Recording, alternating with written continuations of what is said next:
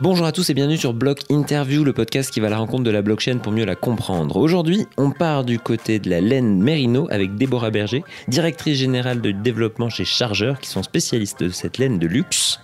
Elle nous apprendra un petit peu les caractéristiques de cette laine et comment elle a utilisé la blockchain pour avoir un impact positif, que ce soit économique, écologique et social. A tout de suite Bonjour euh, Déborah et merci beaucoup d'avoir accepté mon interview. Bonjour Alexandre. On va parler du coup ensemble de luxe et de blockchain. Et avant de mettre les mains dans la blockchain, euh, j'aimerais te poser une question un petit peu indiscrète sur ton parcours. Parce que je m'attendais un petit peu à voir euh, dans ton CV sur LinkedIn l'IFM, l'Institut français de la mode, ou des, maisons de mode, ou des écoles de mode, des mhm. écoles au moins qui traitent de textile et de luxe, et pas du tout. Effectivement, ça aurait été plus logique. Euh, tout à fait. Alors en fait, moi, je suis ingénieur de formation. Euh, j'ai fait une école d'ingénieur et ensuite j'ai fait une école de, d'analyse économique, euh, l'ENSAE. Et, euh, et en fait, je me destinais pas du tout à travailler dans l'industrie textile ou dans l'industrie du luxe. Euh, j'ai commencé à travailler dans l'industrie financière, euh, en banque, assurance, euh, voilà. Et, et puis, au, au, bout d'un certain temps, je j'avais pas forcément envie de faire toute ma carrière dans cette industrie. J'étais un petit peu en quête de sens et de choses plus concrètes avec plus de, sens pour moi. Euh, et c'est comme ça que j'ai rejoint le groupe Chargeur il y a maintenant deux ans euh, sur une mission qui m'a vraiment euh, beaucoup beaucoup parlé, qui était de, de, développer la division laine du groupe pour créer un label éco-responsable et donc pour aller vers plus de traçabilité et d'éco-responsabilité et c'est cette mission là que j'ai rejointe il y a deux ans quand j'ai rejoint le groupe Chargeur. Que moi pour te dire la petite histoire, je j'ai des amis qui travaillent un petit peu dans le monde de la mode, etc., etc., et ils me partagent des fois euh, des articles qu'ils lisent en fonction, dès qu'ils voient grosso modo le mot blockchain ou innovation, ils me disent Ah, Alexandre, c'est pour toi. Et un jour, ils m'envoient une, une, interview euh, que tu as fait où tu parlais euh, de blockchain, et du coup, j'ai un peu tiré le fil, et tu travailles principalement, comme tu as dit tout à l'heure, sur la laine.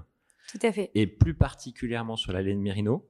Tout à fait. Et alors, avant, parce que mes, euh, mes auditeurs, certains, je pense, des experts de la laine Merino, et pour les autres, peut-être expliquer un petit peu, voilà, peut-être expliquer un petit peu, voilà, euh, d'où vient la laine Merino géographiquement et un petit peu la différence qu'il peut y avoir entre une laine Merino et euh, le reste des laines. Donc, donc effectivement, chez Chargeur, il y a plusieurs divisions métiers, dont une division laine, c'est mhm. celle à laquelle moi je suis rattachée.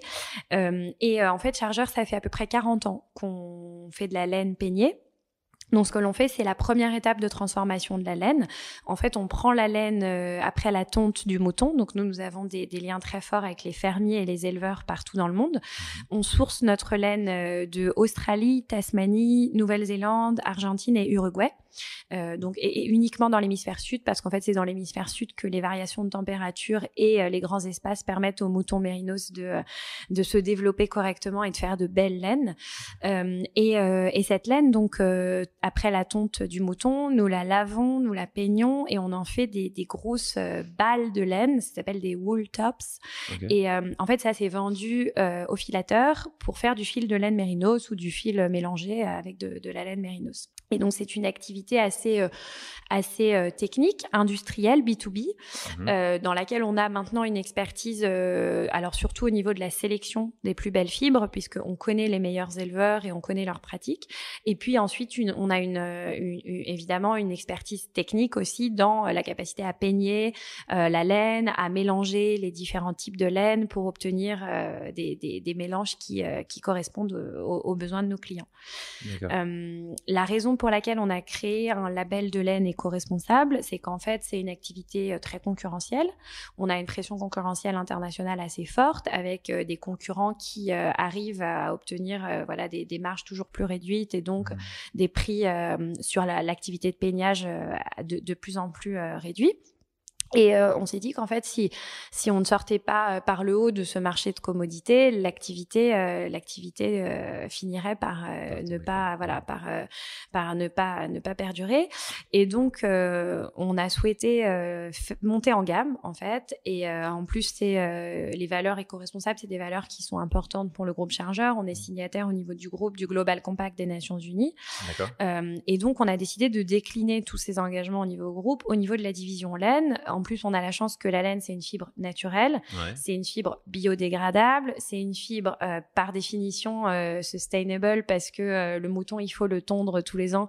Si on ne tombe pas un mouton mérinos, il meurt en fait. Hein. Ah, d'accord, d'accord. c'est une question que je me posais justement. en fait, il y a des moutons, par exemple, qui se sont enfuis, qu'on a retrouvés dans la montagne des années après. Enfin, ils étaient en train de s'étouffer parce qu'en fait, la laine ne tombe pas. Donc, au bout d'un moment, ils, sont, ils étouffent sous leur propre laine, en fait. à la base, le mouton mérinos, c'est un croisement qui a été créé par l'homme. Hein. Ça ah, n'existait pas, parce que sinon, effectivement, c'est une race qui n'aurait pas pu survivre. mais du coup, c'est un croisement qui a été créé au 15e siècle par l'homme. Et, et, depuis, bah, il y en a énormément et ils ont besoin de la tonte pour survivre. Donc, ils sont tondus au début du printemps. Ça leur fait beaucoup de bien. Et puis après, quand vient l'hiver, ça repousse. Et puis voilà.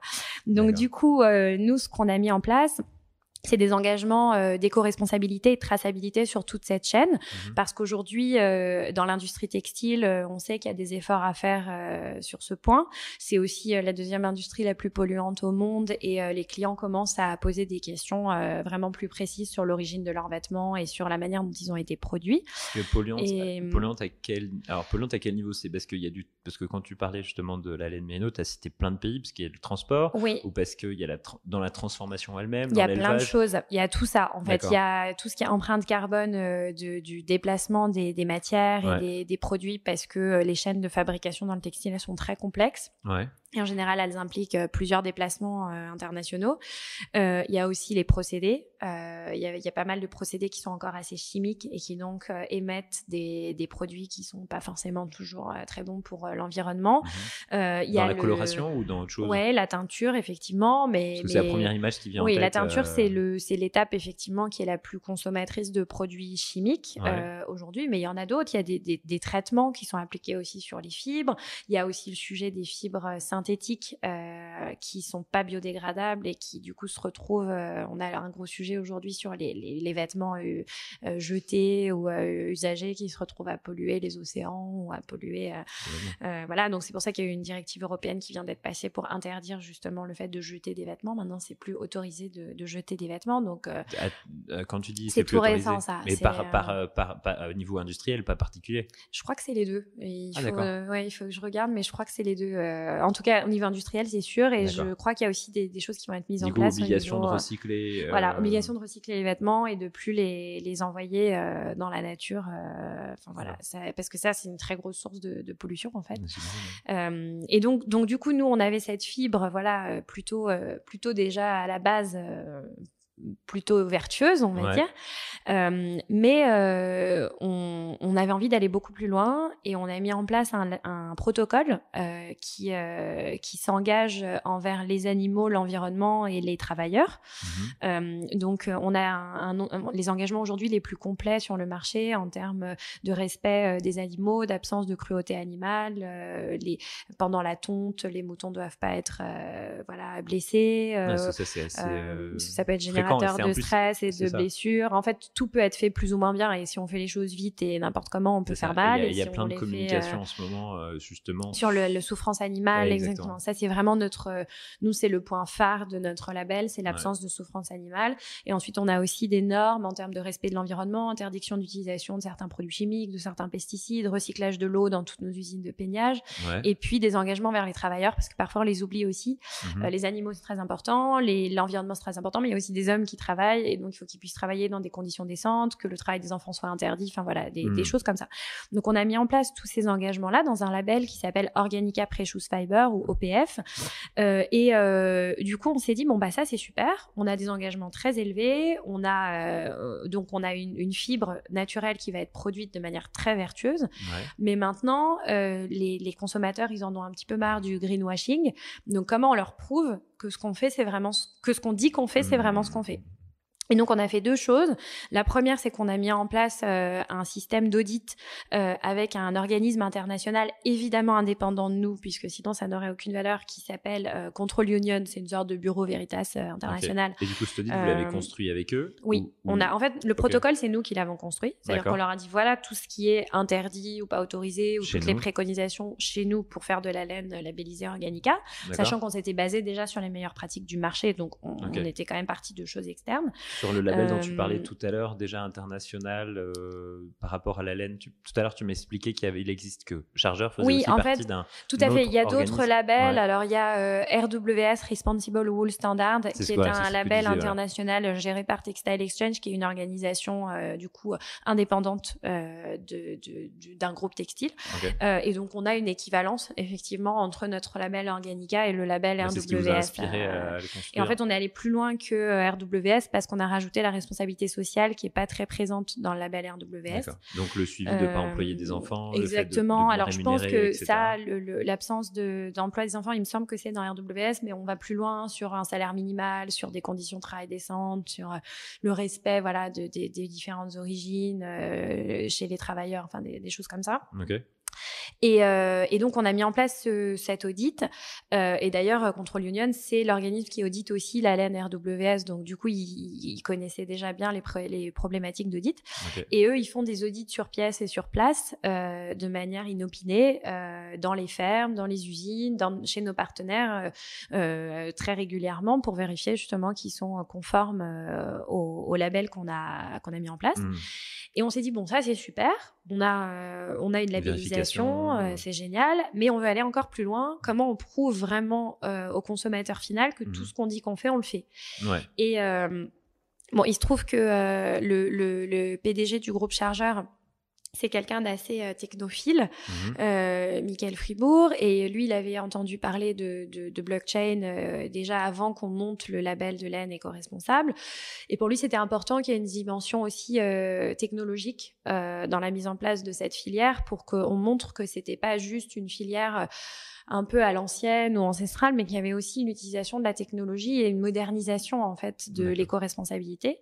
Moi, il se trouve que dans mes, ma vie passée, j'ai travaillé chez un réassureur et on avait eu beaucoup de questions sur euh, l'utilisation de la blockchain, donc je connaissais un peu cette euh, technologie, je savais un peu ce que ça permettait de faire. Je suis pas très technique, donc je savais juste que ça permet de notariser des actes et qu'en gros ça, ça permet de, de remplacer euh, des intermédiaires de type notaire ou juridique. Vérification. Voilà, tout ce qui est validation en fait de d'informations euh, et, euh, et, certification. Euh, et donc, on s'est dit, bah, pourquoi pas utiliser la technologie blockchain pour certifier de manière technologique euh, notre chaîne. En plus de l'audit. Euh, en plus de l'audit, parce que l'audit, en fait, c'est un audit physique qui va se matérialiser par la remise d'un document papier. Donc, on a toutes les preuves d'audit, les documents PDF, etc. Et donc, ça, c'est des gens qui viennent sur euh, place, dans, par exemple, oui, pour donner un exemple rapide, ils viennent par exemple dans une usine de tissage, si j'ai bien compris. Ouais, ou par exemple une ferme. Une ferme, ah, carrément. ouais, ouais, ouais ils vont voir le fermier, ils vont regarder toutes ses pratiques, ils vont l'auditer, ils lui disent pas quand ils viennent, ils vont venir de manière inopinée, ils vont regarder comment se passe euh, l'élevage des, moutons, comment ils sont nourris, comment ils sont traités, euh, si les, moutons malades sont bien soignés, si euh, il va regarder la tonte aussi, voir comment ça se passe. il va demander des documents aussi au fermier pour suivre bien tout ce qu'il a mis en place. Et si tout ça est conforme à notre charte, il lui délivre la certification. Et si c'est pas conforme, il va lui dire tout ce qu'il faut faire pour être mis en conformité et il reviendra et vérifiera ensuite que c'est conforme. Et, c'est comme ça pour le moment qu'on certifie les fermes partenaires, nos usines de peignage aussi et, toutes les, toute la chaîne. Et il encourt quoi euh, justement si, euh, juste pour faire un petit point sur lui, il encourt quoi justement s'il le fait? Bon, c'est juste qu'il n'est pas certifié. D'accord. Et, par rapport. Ah, ok, d'accord. Mais au-delà de ça, est-ce que ça va avoir un impact pour vous chez Chargeur?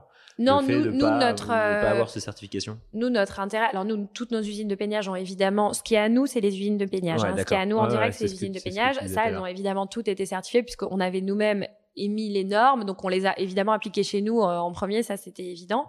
Euh, par contre, les, les fermes, c'est nos sous-traitants, hein, c'est pas, euh, on ne les possède pas, donc euh, on, on, travaille avec elles. Alors, il se trouve que nous, on connaissait, comme on les connaît depuis 40 ans, hmm. on connaissait les meilleurs, on savait ceux qui avaient les meilleures pratiques, ceux qui étaient déjà des très très hauts standards de, de, responsabilité sociale et environnementale et animale. Mhm. Donc, on est allé les voir eux en premier pour leur proposer de se labelliser. Et certains ont passé la labellisation tout de suite, d'autres ont eu besoin bah, d'un petit peu d'investissement ou d'un peu de, de, progresser sur certains éléments. Et les autres, bah, évidemment, maintenant, euh, c'est de plus en plus difficile parce qu'on va avoir des acteurs qui sont moins proches de ces standards-là au fur et à mesure. Mais c'est justement ça qui est super euh, excitant dans cette histoire, c'est qu'on aide globalement tout, toute l'industrie et tous les éleveurs à élever leurs standards. Et eux, euh, l'intérêt qu'ils ont, c'est qu'on leur achète la laine euh, entre 5 et 10% plus cher, dès lors qu'ils sont labellisés. Parce que Puisque nous, on la revend plus cher. Voilà, parce que vous la mm. revendez plus cher. Et il y a aussi une exigence supplémentaire à l'avoir euh, plus de qualité, toutes les qualités dont tu as parlé tout à l'heure, pas de moins de chimie, moins de choses comme ça. C'est ça, a un impact exactement. sur la production. Déjà, c'est un produit qui est plus, qui est quand même plus, plus naturel, Ouais. euh, du coup. Et puis en plus, euh, il y a une bonne conscience entre guillemets parce qu'on sait que ça a été euh, produit de manière propre en fait et, et sans, sans faire de mal euh, aux animaux à l'environnement euh, ou aux travailleurs. Donc c'est nous, c'est ça qu'on vend et du coup, on vend ça plus cher. Euh. La laine est vendue plus cher. Parce que aussi, bah, il y a aussi un effet, j'imagine. euh, après, c'est peut-être une question naïve, hein, mais sur la qualité même du tissu. Alors oui et non, c'est un peu toute notre Parce un- problématique. voilà, c'est la question que je pose, mais euh, C'est un peu toute notre problématique. C'est qu'en fait, euh, tu peux aujourd'hui avoir les- exactement les mêmes fibres et la même qualité de fibres et du coup la même qualité de rendu sur le produit final avec un produit qui aura maltraité les animaux, par exemple. Parce qu'en fait, euh, alors oui, le traitement du mouton, évidemment, si le mouton il est bien traité, qu'il est élevé en plein air, qu'il vit bien, sa fibre est meilleure. ouais. Mais tu peux quand même avoir des bonnes fibres euh, en faisant mal à l'animal, en le coupant quand tu le tonds, en le, enfin, donc, donc en fait, oui et non. C'est-à-dire que, en fait, ce qui est, c'est dans l'autre sens, c'est que à partir d'Organica, vu que tout est fait très proprement, tu es sûr d'avoir une belle fibre. Ah. Mais à l'inverse, tu pourrais très bien avoir une belle fibre qui n'est pas euh, respectueuse de l'animal ou qui n'est pas respectueuse de, l'environnement. Donc nous, ce qu'on vend, oui, il y a la qualité, c'est-à-dire que la qualité c'est un prérequis, c'est certain. d'accord. Mais on a des concurrents aussi qui proposent de la qualité euh, sans l'éco-responsabilité. Ouais. Par contre, ce qu'on vend au-delà de la qualité, c'est l'assurance du fait que ça a été fait euh, de manière propre. Ok. Et, euh, et du coup, c'est aussi une, une sorte d'assurance pour euh, nos clients euh, de se dire on se fournit chez des gens qui font les choses bien. Mhm. Et du coup, bah, il n'y a pas de risque non plus de réputation, il n'y a pas de risque. euh, Il y, y a eu quand même pas mal de, de, de Scandale. De scandales récemment, notamment il y a eu des caches investigations Mhm. euh, qui sont sorties sur euh, le cuir, le coton, et on voit qu'en fait même de bonnes, certaines marques sont de bonne foi en pensant se sourcer Mhm. euh, sur des sourcings de coton bio ou des matières responsables, et puis en fait euh, ce qu'on leur vend n'est pas ce qu'elles croient acheter. Mhm. Et euh, donc nous, pour nous, c'était très important de prouver ce qu'on disait et de dire à nos clients quand vous achetez de la laine éco-responsable chez nous, c'est prouvé que c'est éco-responsable et on peut vous le prouver parce qu'en fait, on peut vous tracer Mhm. tout le parcours de cette laine, euh, depuis la ferme jusqu'au euh, produit fini que vous achetez. Et ça, c'est consigné dans la blockchain. Et du coup, y a, la technologie vient baquer ça aussi. Euh, et, et bon, bah, c'est plus rassurant pour le client, en fait. Parce que ça amène, ça amène avec la problématique que tu soulignes, parce que c'est pas ce que j'avais en, en lisant un peu Chargeur, je me suis dit que justement vous aviez toute la chaîne depuis non, ça, mais en Ouais. fait, on- comme dans beaucoup d'industries, il y a cette question de la sous-traitance. Tout à fait. Et euh, qui dit sous-traitance dit confiance. En échangeant avec d'autres dans l'agroalimentaire, au final, on a ça. Et je m'imagine pas que dans le, dans le luxe, dans les produits de luxe, disons, dans les textiles de haut de gamme, Ouais. on pouvait avoir ça, alors qu'il y a aussi ce- cette problématique-là. Il y a totalement ça. Il y a totalement ça. Nous, c'est vrai qu'il n'y a qu'une petite partie finalement de, de la chaîne qu'on a internalisée. Ouais. Et le reste, c'est des partenaires. Et du coup, euh, c'est des partenaires sur lesquels on a besoin de récolter de l'information et de récolter de la data et du coup de d'avoir euh, d'avoir une assurance de, de ce qui est fait et des différentes étapes euh, qui sont mises en place. D'accord. Est-ce qu'il y a des, euh, des passages, parce que tu as cité justement le fermier, tu as cité le brossa- brossage Oui, alors oui, tout à fait. Ouais. est-ce que dans ce, dans ce, ce, ce process-là, ce parcours-là de la laine, est-ce qu'il y a des moments où il y avait plus de danger que d'autres? Oui, alors en fait, euh, c'est ça euh, qui nous a vraiment séduit dans l'utilisation de la blockchain. Donc Mhm. nous, ce qu'on utilise aujourd'hui, c'est une plateforme Ouais. basée sur de la technologie blockchain. Alors, il faudra demander à notre partenaire euh, Crystal Chain d'expliquer plus en détail euh, la partie technique, hein, parce que moi, je la l'épisode connais pas. mais, mais en tout cas, ce que, ce que l'on fait, c'est qu'on consigne des informations Ouais. grâce à la technologie blockchain. Et euh, c'est très puissant parce que euh, donc la, la chaîne de transformation de la laine, très schématiquement, c'est euh, bon le fermier, l'éleveur euh, qui euh, qui tond, euh, enfin qui, qui tond le mouton et vend la laine. Ouais. Nous, on a les usines de peignage qui lavent et peignent la laine. Ensuite, c'est vendu au filateur qui fait du fil.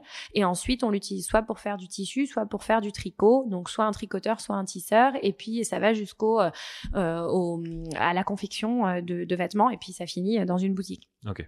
Et euh, nous, notre, euh, tout notre système, notre plateforme blockch- blockchain, ce qu'elle a de très puissant, c'est que même si c'est une plateforme dont nous sommes, nous, aujourd'hui, chargeurs, propriétaires et administrateurs, donc c'est une blockchain, enfin une plateforme privée, Ouais.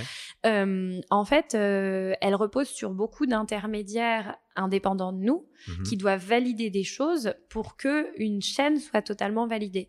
Et ce qui est très fort, c'est que du coup, même si nous on voulait en fait, euh, on voulait entre guillemets mentir Modifier, ou falsifier euh, ou modifier euh. les informations, on peut pas parce que euh, prenons par exemple la première étape, euh, l'étape de la livraison de la laine euh, labellisée euh, Organica à l'usine de peignage.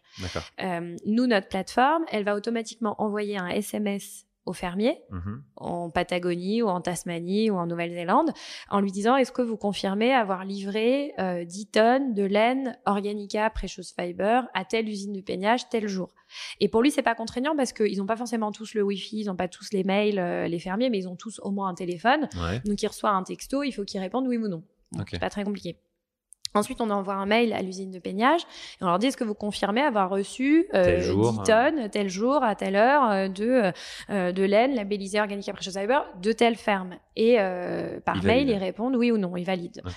Et c'est uniquement quand ces deux acteurs-là valident la même information Mhm. que ça valide cette étape de la chaîne et que ça débloque euh, le passage à l'étape suivante qui est euh, le- la livraison de la laine depuis l'usine de peignage vers le filateur. D'accord. Et donc c'est très puissant parce que nous, même si on voulait falsifier les informations ou les modifier, on pourrait pas. Il faudrait aller hacker euh, le portable euh, du fermier en Patagonie, euh, la boîte mail de euh, l'usine de peignage. Bon, même si c'est nos usines de peignage, je pense que c'est quand même compliqué d'aller euh, voilà. Ouais. Se, prendre la tête pour pas grand chose. Ouais, et puis quel intérêt Enfin voilà, c'est ça. Il y a un moment. Donc du coup, euh, c'est très puissant parce Mhm. que ce qu'on vend à nos clients, c'est une garantie absolue en fait. Ils sont. euh, alors la dernière chose sur laquelle il faut qu'on travaille, c'est que euh, ta question elle a été très pertinente. C'est qu'en fait aujourd'hui, on n'a rien dans la fibre Ouais. qui nous permet de discerner physiquement une fibre organique à precious fiber d'une fibre de laine non éco-responsable. Ah, justement, alors juste une question, ça peut être naïf Mhm. hein, encore une fois. Euh, moi, nous, on avait un peu travaillé sur le cuir et la validation du cuir sur la blockchain.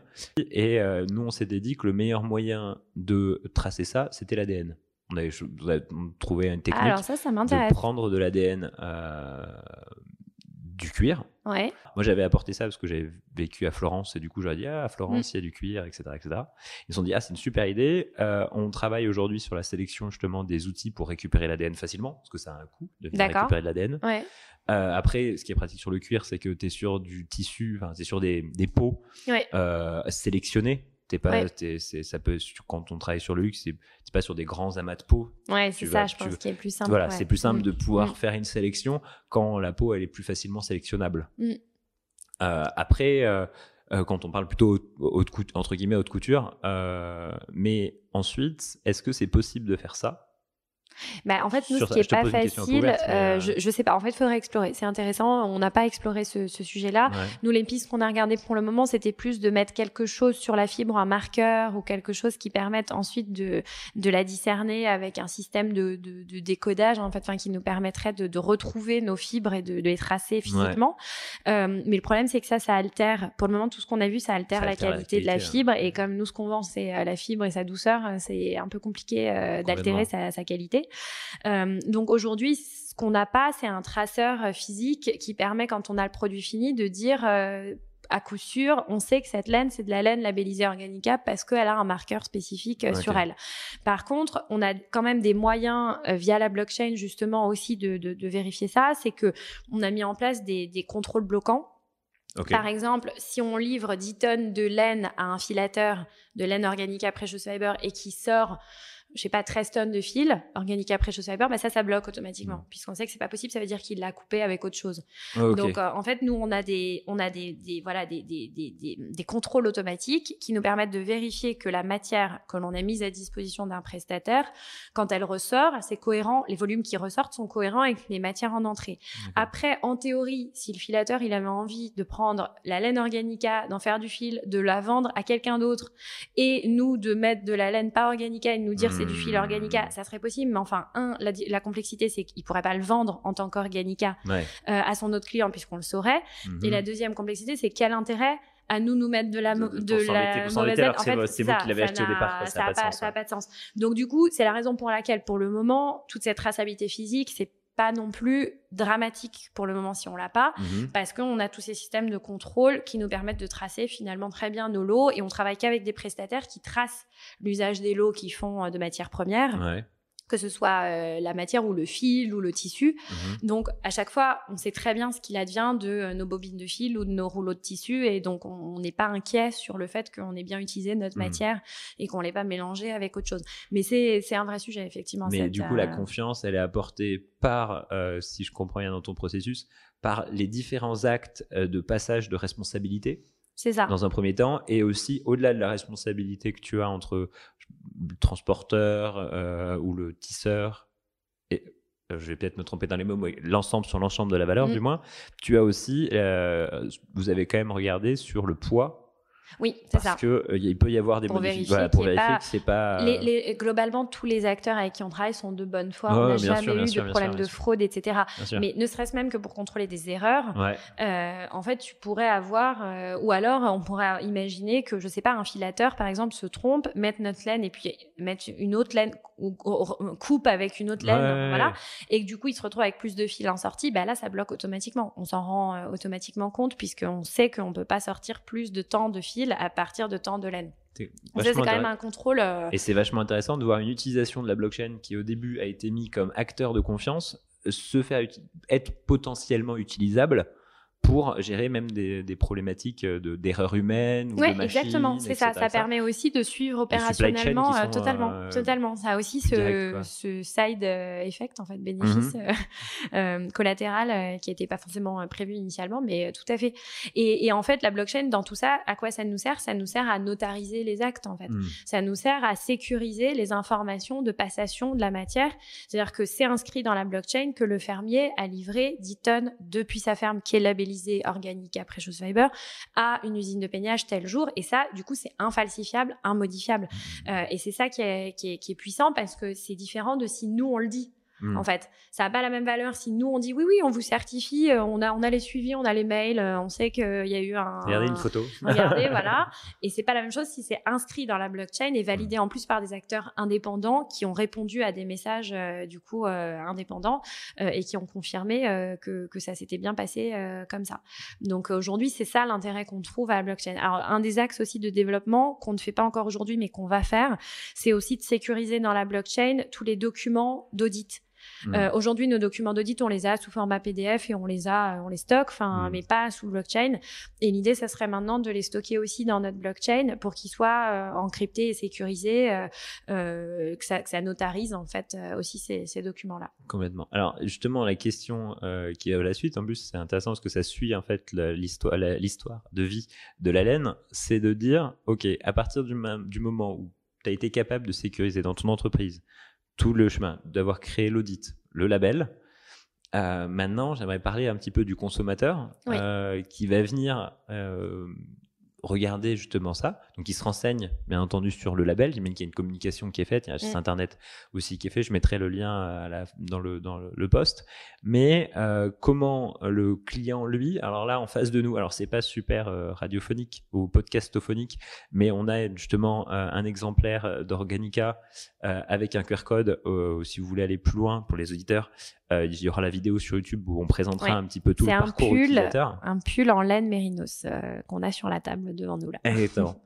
Euh, comment euh, tu amènes le, la- le client, la cliente euh, à s'intéresser justement à ça Est-ce que, est-ce que voilà, comment dans Alors, le parcours tu, tu amènes ça? Nous, ce qui nous semblait essentiel, Ouais. euh, on, on a pensé le label dès le début en B2B et en B2C. Parce que notre idée, c'est d'être un peu le Intel Inside de la laine, c'est-à-dire euh, d'exister à la fois pour les marques qui sont nos clients B2B, Ouais. mais aussi pour le consommateur final qui va être le client de nos marques, en fait, et qui, du coup, euh, bah, est notre client euh, final, en fait. Euh, et il faut que les choses soient simples. Aujourd'hui, les gens, ils ont besoin de choses simples, euh, directes et euh, transparentes. Euh, donc nous, ce qu'on a mis en place, c'est un système de QR code. Alors là, pour ceux qui voient pas la vidéo, euh, sur le produit, il y a une étiquette et sur cette étiquette, il y a un QR code. Et je peux faire la démo du coup. Tu peux la faire maintenant, on pourra la faire donc, après. en fait, ce qui se passe, c'est que c'est très simple. Il, faut, il faut juste prendre une photo de l'étiquette. Ça redirige vers un lien. Mhm. Et ce lien, en fait, il comprend, euh, enfin, il va présenter au consommateur final euh, toutes les, les étapes de fabrication du produit. Mhm. Donc, je sais pas si je montre On à la caméra ou on fera. euh, ok. Et donc là, typiquement, quand j'ai scanné, je vois que euh, c'est euh, de la laine euh, d'Argentine euh, qui est euh, présente dans ce produit, qu'elle a été peignée en Argentine, dans une usine de peignage chargeur en Argentine, que ensuite le fil a été fait en Italie à Biella, euh, dans une usine de filature, et que euh, le, le, vêtement a été tricoté euh, en Italie, dans le Piémont, à côté de, de, de l'usine de filature. Et, et, en fait, ça, c'est alors en plus, bah, tu, tu pourras regarder, il y a des photos, il y a de l'information complémentaire, on peut vraiment, voilà. voilà, on peut customiser cette information-là, et c'est c'est super pour le consommateur final parce que tu as toutes les informations en un clic, une transparence totale, où a été fait ton produit, où il a voyagé, d'où il vient. Euh, quelles ont été les différentes étapes de sa transformation. Et on se rend compte qu'en fait, les gens connaissent très mal euh, les étapes de transformation textile. On ne sait pas très bien ce qu'on met sur soi. On ne sait pas par où ça a transité. Je, je suis d'accord. Ça, c'est vraiment euh, quelque chose voilà, qui est, qui est aujourd'hui assez peu connu. Mm-hmm. Et du coup, bah, ça, ça donne une transparence totale. Et, euh, et en plus, c'est accessible de tous. Enfin, il faut un smartphone, euh, donc c'est quand même, euh, c'est quand même très simple. C'est. Euh, et alors, comment ça marche? C'est qu'en fait, donc là, on a une plateforme de restitution qui elle interroge l'API de, la blockchain. Donc c'est une transmission d'informations en fait euh, entre cette, euh, cette euh, application, et, et, le, la restitution parce qu'il faut quand même que la restitution soit jolie et un peu voilà user friendly aussi pour que le consommateur ce soit pas trop on voulait pas de quelque chose de trop un peu trop technique en fait mhm. qui fasse peur. donc là c'est quelque chose c'est une restitution qui est vraiment en termes de marketing qui est sympa et qui en même temps se, se, se, synchronise avec la blockchain. Parce qu'il y a toute une question hein, quand je regarde un peu l'application que tu viens de montrer, il y a toute une question aussi de storytelling qui est derrière. Ouais. Euh, et c'est ça que j'ai trouvé super intéressant, ce qui m'a amené aussi à, te demander l'interview d'aujourd'hui. Euh, c'est quand tu vas sur Organica, et euh, c'est un échange que j'ai eu, on a eu tout à l'heure, c'est un échange que j'ai eu avec la plupart des interviews que j'ai faites, c'est le fait de faire disparaître la blockchain aux yeux du client final en fait. Totalement. En fait, le client final, c'est pas le fait que ce soit de la blockchain qui lui importe. Enfin, en tout cas pour nous, le client final, ce qu'il veut, c'est savoir d'où vient son produit. Mmh, mmh, mmh. Donc la blockchain, c'est un outil, c'est un outil très puissant, très intéressant que nous on a exploité pour ça. Après, il pourrait éventuellement y en avoir d'autres. Enfin, s'il y avait d'autres manières de notariser, ça pourrait aussi être euh, humain. Hein. Ça pourrait être fait mmh. par des notaires ou par des, des, des avocats, etc. La, la technologie, ça a l'avantage que ça permet entre guillemets de désintermédier en fait euh, toute cette euh, notarisation. Euh, mais le client, il s'en fiche en fait que ce soit blockchain ou pas blockchain. Lui, ce qu'il veut juste, c'est être sûr que il a la transparence sur le produit et qu'on lui ment pas qu'il mhm. y, a, y a un process qui lui permet d'être sécurisé sur l'information qu'il a euh, sur euh, son étiquette. Et c'est en ça que nous, ça nous semblait intéressant d'utiliser la blockchain. Mais c'est effectivement qu'un moyen, en fait. C'est pas, pas une fin en soi. D'accord. Et alors, je, euh, je, vais juste remonter juste un petit peu en arrière. Il y a une question que j'ai, j'ai oublié et qu'il faut, je voulais absolument te poser. Tu parlais tout à l'heure que l'idée de la blockchain, c'est venu d'en haut, donc du directeur de chargeur, parce que tu as dit qu'il était passionné par les technologies, mais il y a un aspect qu'on a échangé tout à l'heure, que j'ai déjà abordé dans l'interview en bloc, c'est euh, étant donné que c'est multi-acteurs, et quand c'est multi-acteurs, ça veut dire que tous ces acteurs-là doivent avoir une partie de la, au moins accès à la blockchain, mm. que ce soit, euh, alors je vais employer des termes un peu techniques, mais on-premise, donc chez eux, ou en SaaS, donc euh, via le cloud. Comment ça se passe quand tu vas justement en Amérique latine, quand tu vas en Italie, parce que tu parlais tout à l'heure du Piémont mm. euh, C'est ça qui est vraiment compliqué. En fait, euh, alors après, je, je, sais que tu parleras aussi avec euh, Crystal Chain, qui est la société, la, la start-up qui nous accompagne hein, sur, euh, qui a mis en place cette plateforme. Euh, eux, leur grande force, c'est qu'en fait, ils avaient déjà fait des applications et d'utilisation de la blockchain pour l'industrie.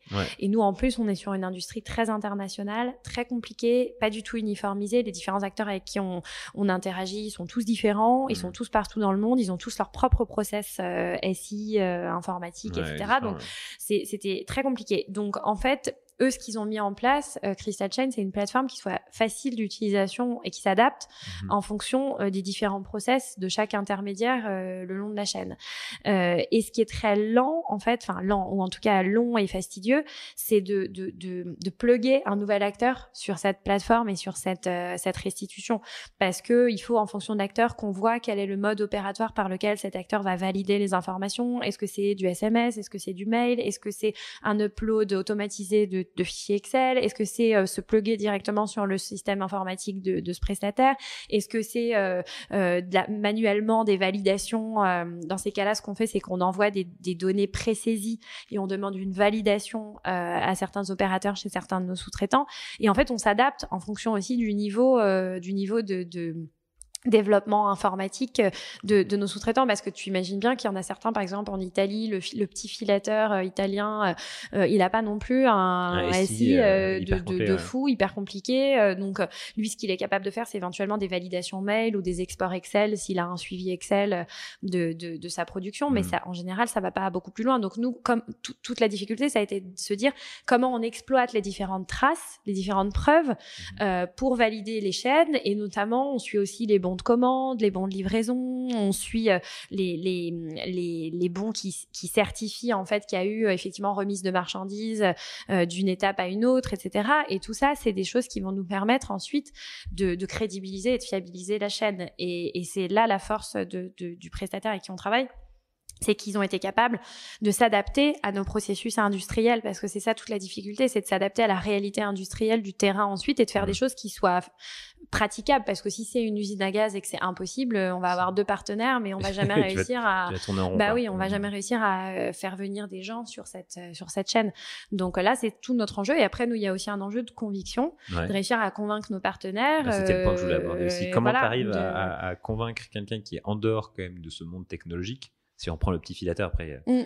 euh, c'est un exemple comme un autre, mais comment tu arrives euh, à le convaincre? Est-ce que c'est pas une barrière justement bah, honnêtement, pour le moment, on arrive à convaincre nos gros partenaires, c'est-à-dire ceux pour qui on est un client important. Et du coup, ils font un effort. Voilà, ils le font parce qu'ils euh, ont besoin de travailler avec nous. Mm. Mais c'est clair que quelqu'un avec qui on travaille très peu et sur qui on aura très peu d'impact mm. va pas forcément accepter, euh, de, de, surtout si c'est lourd en termes de process pour lui. Si ça rajoute du process. ça rajoute du process. Si c'est euh, uploader un fichier Excel qu'il a de toute façon, bon, il est capable de voilà si c'est valider un mail qu'il reçoit une fois par mois euh, ça aussi ça peut être fait. C'est mais par contre si ça devient plus compliqué que ça euh, tout le monde va pas forcément être d'accord s'il n'y a pas un vrai échange avec nous. Mmh. enfin s'il n'y a pas un vrai intérêt économique dans l'échange avec euh, avec le partenaire. D'accord. Et du coup tu as travaillé comment tu as travaillé le parcours utilisateur? Parce que je, enfin je, reviens sur une question que je pose souvent.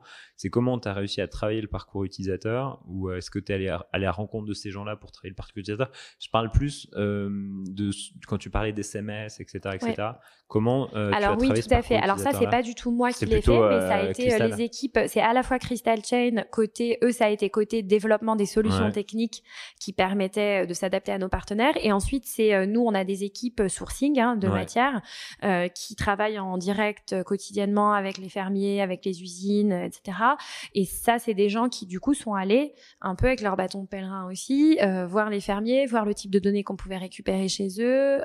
et ensuite, on a partagé ça avec Crystal et on a vu avec Crystal Chain justement quelles étaient les solutions techniques qu'on pouvait mettre en œuvre pour s'adapter au, type de données qu'il y avait chez nos différents prestataires. Et c'est pour ça que par exemple on utilise le SMS avec les fermiers parce que le mail c'était pas possible. Bah exactement. Et ça c'est vachement intéressant l'impact justement de cette technologie quand on y pense avec euh, des choses du quotidien comme bah il y a peut-être pas la 4G euh, c'est ça exactement. On n'y pense pas mais en Patagonie en fait euh, quand on est au fin fond d'une ferme à cheval les gauchos à cheval qui suivent leurs moutons bah non ils ont pas accès à des mails partout quoi. Et par contre ils ont à peu près tous un téléphone portable avec et ils ont à peu près tous une capacité d'envoyer des SMS pas forcément partout mais au moins à un moment ils captent et ils sont capables de personne aujourd'hui quasiment personne en tout cas dans nos partenaires vit sans téléphone ok, d'accord. Mm.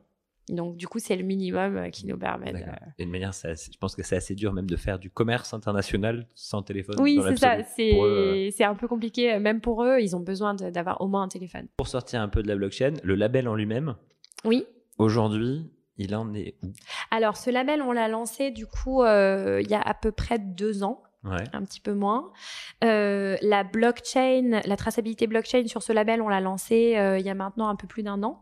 Mhm. On a déjà des partenaires qui l'utilisent. Euh, donc nos clients, comme je l'ai dit sur Organica Precious Cyber, c'est que du B2B. Hein, donc c'est soit des acteurs de la chaîne euh, de fabrication euh, de produits, soit des, des marques mhm. euh, à qui on propose en fait de nous occuper de leur sourcing amont de matières premières.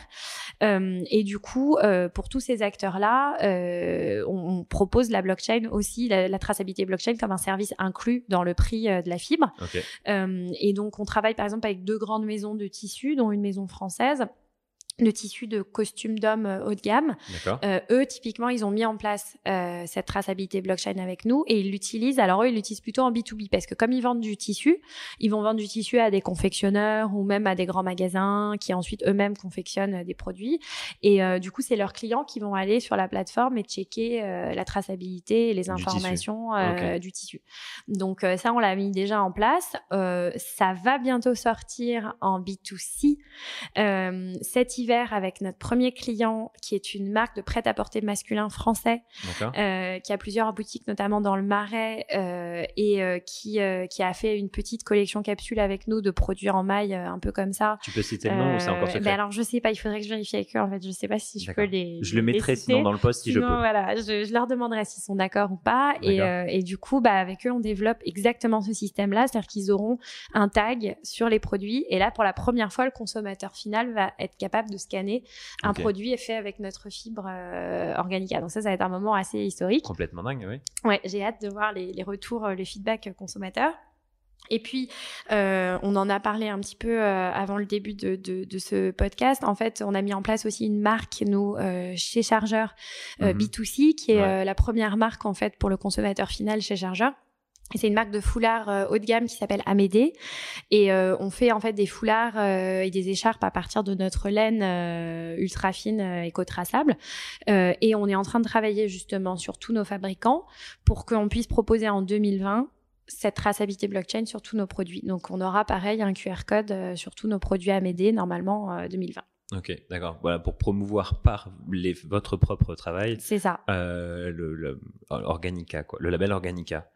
Euh, justement, dans ce contexte-là, euh, alors c'est un truc que j'aimerais lancer. Alors, tu seras la première, la cobaye de cet essai-là, euh, parce que j'ai eu pas mal de retours sur le podcast et les interviews, quand on celle que mm. j'ai faite avec les autres responsables blockchain, les autres projets blockchain, et j'aimerais bien sortir de ces interviews un peu les quatre ou trois plutôt, ce que je te vois sourire, conseils pour dans un grand groupe, ouais. comme chargeur, euh, amené euh, à travailler sur cette blockchain-là, qui a quand même, comme tu l'as dit tout à l'heure, euh, qui, qui, permet d'amener de la confiance entre plusieurs acteurs, mais qui amène aussi des questions d'organisation, d'organisation technologique, de parcours utilisateur. Donc, quels seraient, selon toi, pour finir un petit peu notre échange, les trois grands conseils que tu puisses donner pour euh, lancer un projet blockchain dans un grand groupe? Alors, je pense que d'abord, euh, nous, ce qui, donc, ce qui a beaucoup aidé, c'est de travailler avec un partenaire qui avait une expérience industrielle mmh euh, et un ancrage aussi, enfin une capacité à avoir un ancrage international parce que euh, dans la plupart des chaînes industrielles, hein, il y a toujours un ancrage international. Enfin, c'est très rare qu'on ait des process euh, euh, sur une seule zone géographique.